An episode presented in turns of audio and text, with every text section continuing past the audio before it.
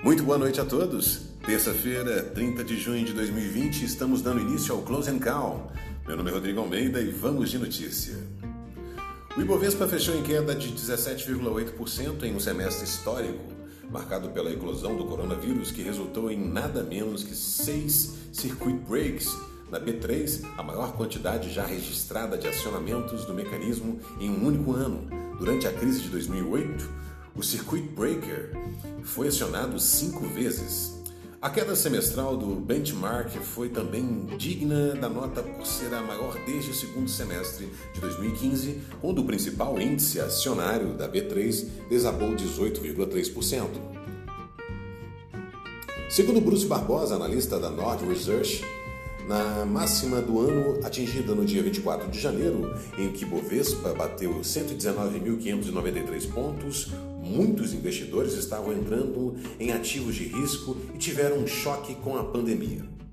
Não foi a primeira pandemia que surgiu na Ásia, mas fomos pegos no contrapé pelo grau do contágio no Covid-19, avalia.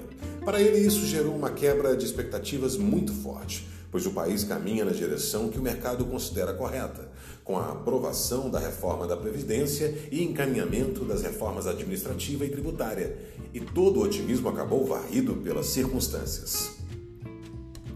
Por outro lado, no segundo trimestre, a bolsa subiu 31%, maior alta desde 2003, recuperando boa parte das perdas do semestre, algo que Barbosa atribuiu a um exagero na queda inicial. A bolsa a 60 mil pontos não fazia nenhum sentido com os resultados das empresas, mesmo tirando um ano de valuation das empresas. Em nenhum lugar no mundo a bolsa caiu 50%, ressaltou.